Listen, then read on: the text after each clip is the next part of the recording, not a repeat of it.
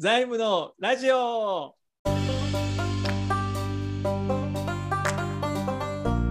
えーこの番組は株式会社稲田財務の広報活動として2022年6月に始まった財務系ポッドキャストです。代表の稲田博メンバーの本田圭司、野口陸、稲田直子の4名で中小企業の財務経営について時に真面目に面白おかしく独自の視点でお伝えしています。よろしくお願いします。よろしくお願いしお願まいします。えーっとじゃあ今回はあの中小企業の実態についてっていう話なんですけど、まあ、もうもうあんま暗記レベルでみんなは分かってくれてると思うんですけど野口君日本の法人数って何社あるんでしたっけ、す。法人数？は 法人数？い、約でいいです約でテストに出ますよ。出す出すだってさ僕セミナーで必ずこれで言うもんちょっと待ってください。法人数。うんえ10回ぐらい聞いてるよね。いや、多分何回も聞いてるはずです。およそでいいよ。大外ししなければ大丈夫。そんなほらラ、ラジオだからさ、ま、間はそんなに必要いらないよね。なんかカウントダウンした方がいい。うん、100, 100万社。本田君、頼みますよ。今もうしっかり Google で調べました。この間を使って俺に来るなって絶対。カウントダウンしてる。400万社です。そうですね、約400万社。ちょっと最近でもカウントダウン入った380万社とかうんうんあーだったりするんだけども、じゃあその中で、じゃあもう一回野口君、目を挽回、はい中小企業のほ数って何パーセント？それはもう、あの、えっ、と、9 99%ぐらい。そうですね、99.7%ですね。うんもうほとんど中小企業の数なんですよっていう話です。で、えーこれ2021年のデータなんですけども、赤字で進行した会社の数、はい。何パーセントです。6割ぐらいですか？うんえっ、とね、65.4%っていう数字が出てるんですよ。ちなみに、えー東京商工リサーチの調べなんですけどね、2022年、その1年前は66.1%って言われてます。うん。ということは、もうほとんど3分の2の会社が赤字で申告しているというのが今の日本の状態です。まずその、えーデータだけはみんな理解しておいてください。で、えーじゃあ次のデータなんですけどね、じゃあ会社が倒産するとき、これも大丈夫だよね、本田君。どういうときに会社って倒産するんですかと。キャッシュなくなって支払いができない。そうですよね。はいキャッシュがなくなって支払い、誰に対する支払いですか？銀行やらうん、か、えっ、と、買いかけ先とかうん、うん、うん、に支払いができないときですかね。うん。待ってくれって言えばいいんじゃないですか。ああ、えっと、その、えーっとね、じゃあ、うん、その待ってくれも、うん、待ってくれないぐらい、うん。信頼なくなる。うん なんですかね。なんなんでしょう。あの、正確に言うとはい。と、ごめんね、話してる途中で。あまあカウンターが出てるからさ、後ろに。あんまあんまり引っ張れない。焦るやつですね。そうそうそうそう。あの、会社が倒産するときっていうのは、えー赤字じゃなくて、えー現金がなくなったとき。うんうんまあ、これと当たり前、当然のことなんだけども、えー現金がなくなっても、さっきも言ったように、えー例えば銀行の場合だと、現金がないから、えー返済ができないって話になるよね。うんうん元本返済ができないと。はい。はいだけど、元本返済ができないけど、銀行にはリスケをお願いすることができます。うんとりあえず元本返済待ってください。利利息だけで払わせてください。会社が良くなるまで待ってくださいっていうお願いすることもできるし、得意先に対しては、えーいやもうちょっともう来月をあの現金が入ったら必ず払いますからと。3日までに払いますから待ってください。あるいは従業員に対しては、えーとちょっと給料遅延してるんだけど、1日に必ず払うのでもうちょっと待ってくださいと。うんで待ってる間にとりあえず会社は回すことができるから、うんまあ、なんとかなるっちゃなるんだけど、うんうんでも待ってくださいって言われた人たちの心境としてはやっぱり、え？うんってなるよね。なります、ね。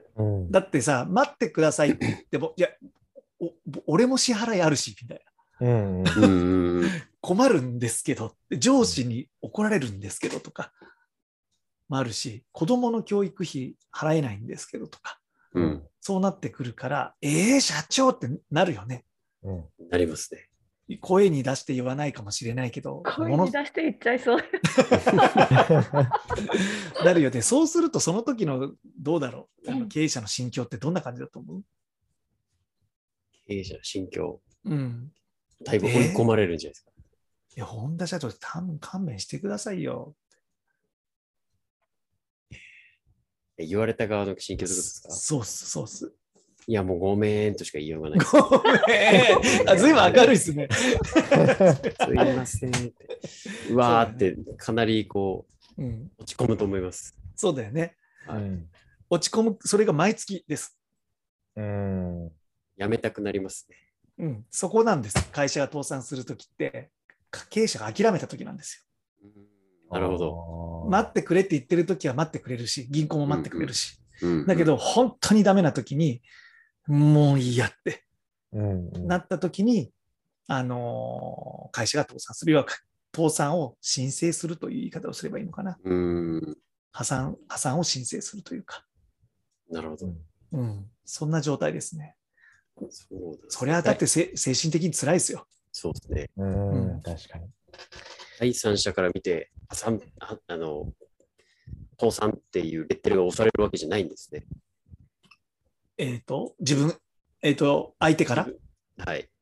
うん。まあ、もちろん、ね、もちろん。手形を切ってて、えー手形の不当たりが出てきたときに、はいはいはい。あのそれはもう自動的に銀行全部ストップしちゃうから、うん。うん、倒産になるけど、うんまあ、もちろんそうなる前に資金繰りに奔走してるわけだから、まあ、なかなか最近はそういうことにならないよね。倒産させないようにするために金融機関も一生懸命するし。なるほど。だけど、えーと本当に経営者が苦しくなったとき、じゃあ、あとよよく聞くのが、えー連鎖倒産の場合、連鎖倒産が多くて、そういう状況で得意先が倒産してしまった。うんうんうん、うん。で、入ってくるお金が入ってこない。あでもう、もうダメだみたいな。うんで、この入ってくる予定のお金で給料払ったり、得意先に払ったりするつもりでいたけど、それすらもた立ってしまった。っていう状態の時に、あ、もうダメみたいな。うんいうケースがなんか多いんじゃないかなと僕は思ったりしてます。あ、なるほど。うん。ちょっとリアルだよね。リアルリアルですね。うん。まあもちろんそういうふうにならないために我々がいるんだけども、うんあのーじゃあその倒産するとき、その状況のときにね、まあ赤字でも黒字でも倒産するっていう話したよね。はい。その割合って、どれぐらいだと思う、えー倒産した会社の赤字と黒字の比率、割合、これ覚えてますよ。覚えてる？間違ってたら恥ずかしいです。50%。そうですね。半々です。半々と言われてます。じゃあもうちょっと言うか。その倒産した会社の1年前の債務超過比率ってどうだと思う？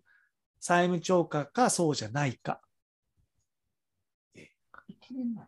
うん。1年前。うんまあその前期ですよね。まあそのとその期でもいいですよ。倒産した会社の債務超過の割合って何パーセントぐらいあると思いますか？これも50%、50%ぐらいですか？そうです。50%です。なので、赤字だろうと黒字だろうと、債務超過だろうが資産超過だろうが、会社が潰れるときっていうのは潰れますうん。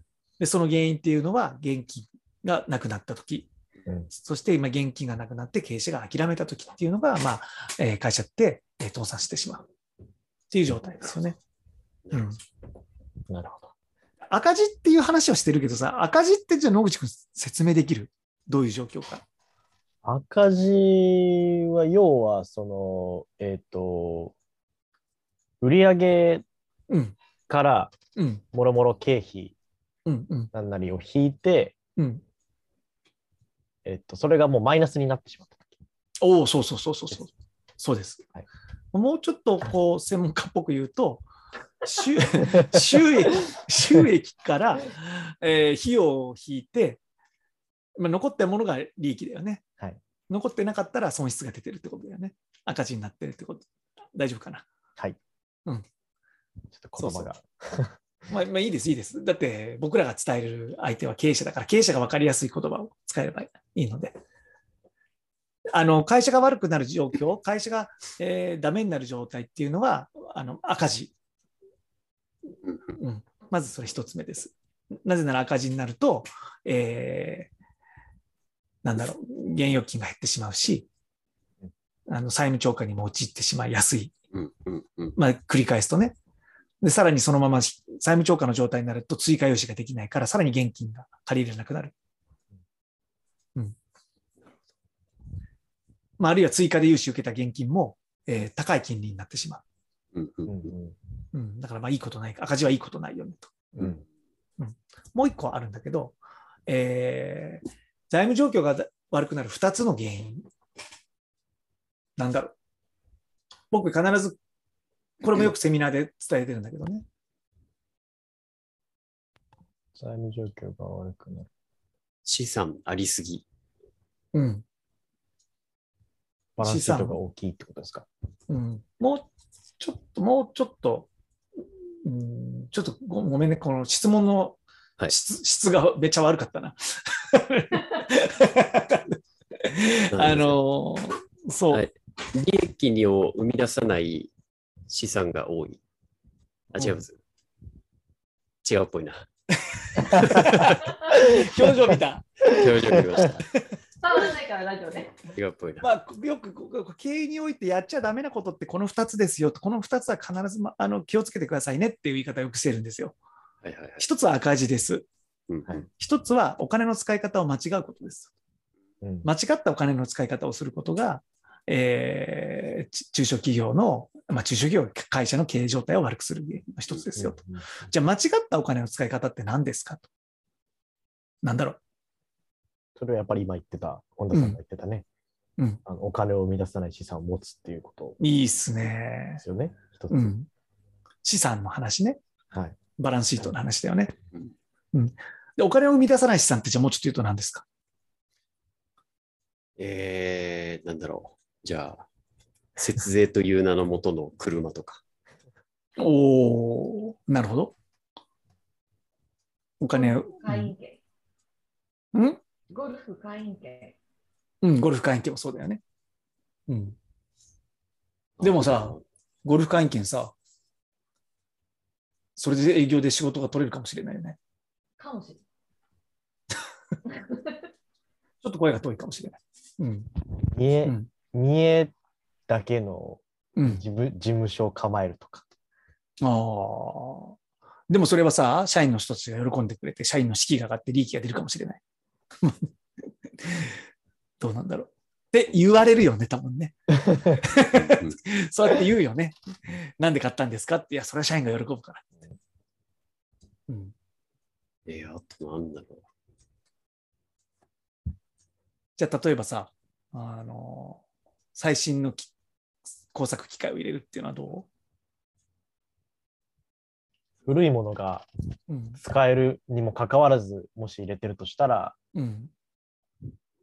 それは、うん必要のない資産になるかもしれない。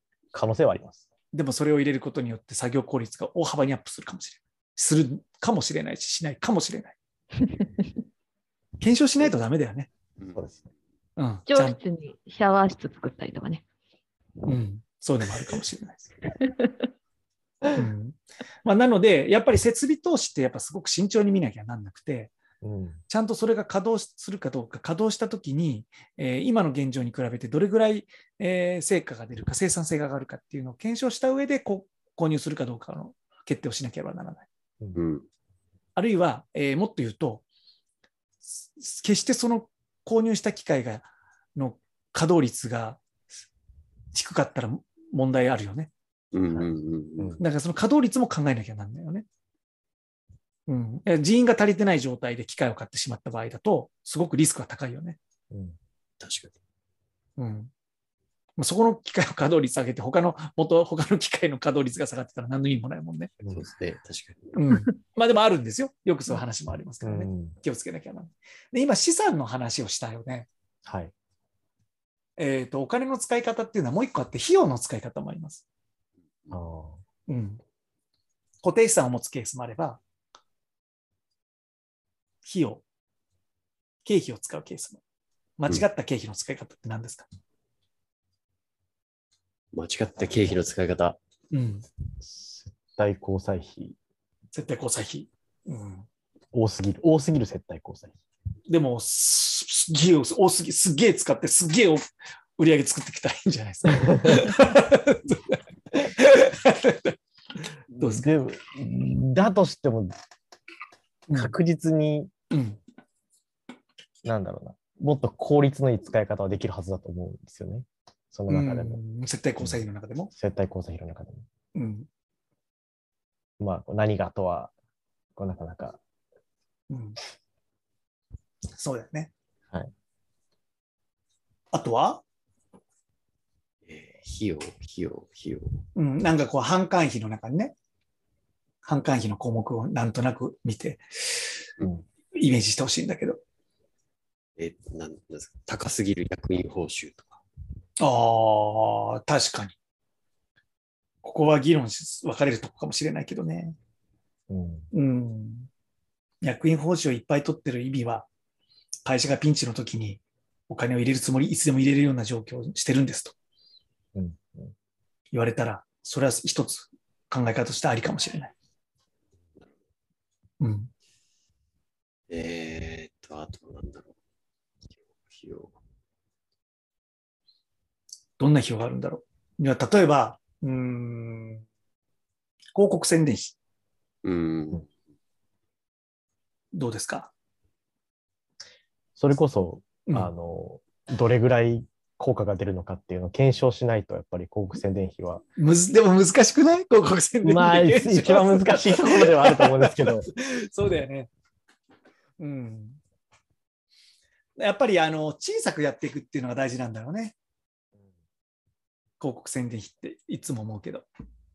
まずやってみて、で、それに対する効果がどれだけ出て、うんじゃあそのこう、じゃあやった、えっ、と、宣伝費を2倍にしたら、もしかしたら2倍の効果が出るんだったら10倍にしてもいいよね。うんうんうん。だけどいきなり3倍とか、その、一発目から大きくやるっていうのはちょっとリスクが高いかもしれない。うんうんうん。あとは、うん、どうだろう。交通費交通費とかどう？ああ、グリーン車乗っちゃうやつですか。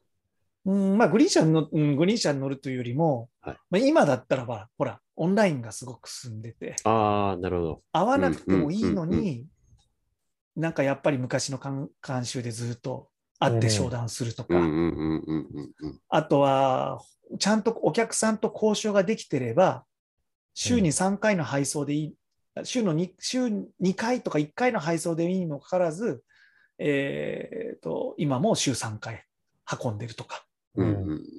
これ交渉次第下がるよね。確かに。お客さんさえ納得してくれれば。うんはいうん。うん、例えばさ、わかんないよ。えっ、と、1回のだ配送に何パーセント、1%値引きをして、配送の回数を減らして、それがお客さんにとってメリットが出るんであれば、もしかしたらそういう選択はあるかもしれない。うんううんんうん。うんそれ一つの検証してみないとわかんないよね。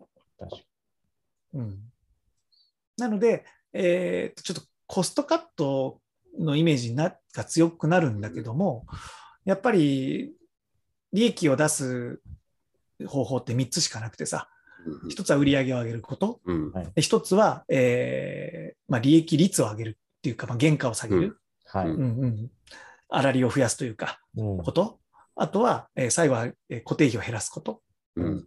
うん、なので、えーまあ、これしかないので、うんうんまあ、どうしてもこう固定費の見直しっていうのは絶対必要だよね。そうですね。うんまあ、なので、えー固定費のマネジメントってすごく難しくて、一回使っちゃったらもう引き下がれない。ね、給料を一回き昇給させたら下げられないよね。うん。確かに。うん、だから、ここはすごく慎重にやらなきゃならないとこだと、えー思ってます。はい。えーはい。中小企業の実態は以上です。ありがとうございます。一個質問してもいい？戻っちゃうけど。どうぞ。はい、えっ、と、質問があります。えっ、と、黒字でもうん。倒産する企業がありますっていう話だったんですけど、赤字の会社は、まあ、現金が、まあ、どんどんなくなっていくイメージがはつくんだけど、黒字の会社がどうして倒産しちゃうのか、ちょっとイメージがつきにくいなと思って。ああ、うん。えっ、と、お金は貯まってる、黒字ってことは利益が出て、おなお金が増えてるんですよね。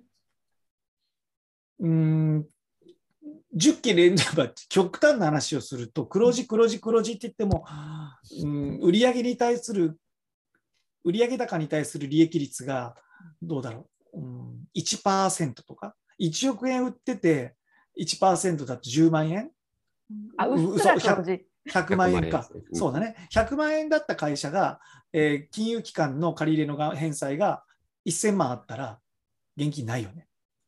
こんなイメージ。残りのなるほ900万どこから持ってこなきゃならない。黒字黒字の金額に対してうん。いくら返さなきゃいけないかっていうところが肝っていうか。そう。だからこれをキャッシュフローの,、うん。の考え方で、キャッシュフローが見えてないと会社を潰してしまうん、そうか。黒字黒字って喜んでてもう。うん。そこのキャッシュフローが分かってないとあれあれお金がないっていう事態にこう気づいたらなっちゃってる。そういうことです。うん買いかけと売りかけのその時差みたいなのもそう。ありますよね。サイト負けって言い方をするんだけどもね。支払いサイトの方が、えーまあ、早く早いというか、うんうんうんうん。うん、っていう状況になってくると、えーどうしても資金繰りって悪くなるよね。そうですね。うん。やっぱりじゃあその売上だけじゃなくてそのキャッシュフローが大事だよねっていうのをうん経営者が理解していないと、うん。その倒産っていうのはこう起こり得る事態。そうそうそう。うんまあ、なので今、あのー会計上で見て、資産表を見たり、決算書を見たときには、ちょっと経営者あんまりそこ得意じゃない人多いんだけど、預金残高見てるから、経営者って。うんうんうん。だから、来月これだけ払うとか、そういうのは分かってるのね。うんだから、それを会計で話すと分かんなくなるけど、通帳の中とか、あと資金繰りがどうなってるかっていうのは頭の中でみんな分かってる。大概の人は。うんうんうん、で、それを決算書に直すとこうなるってなったときに、いや、減価償却がとか、あるいは、あの、何？借入金の返済が利益と違う、現金と利益が一緒になってないんだけど、みたいになるから、もう余計わけわかんなくなっちゃってるようなケースあるよね。じゃあその頭の中にある数字をこう数値化して決算書と照らし合わせてこう整理してあげるのも財務コンサルの仕事の一つ。それがすごく大事だと思うんうんう。でもそれをキャッシュフロー計算書というざ財務産票の中にあるようなものを使ってやると、すごく難しくなるので、より簡単に伝えていくっていうのがすうんすごく、えー肝かな。より簡単にっていうのが大事ですね。うんありがとうございました。はい、ありがとうございます。ど。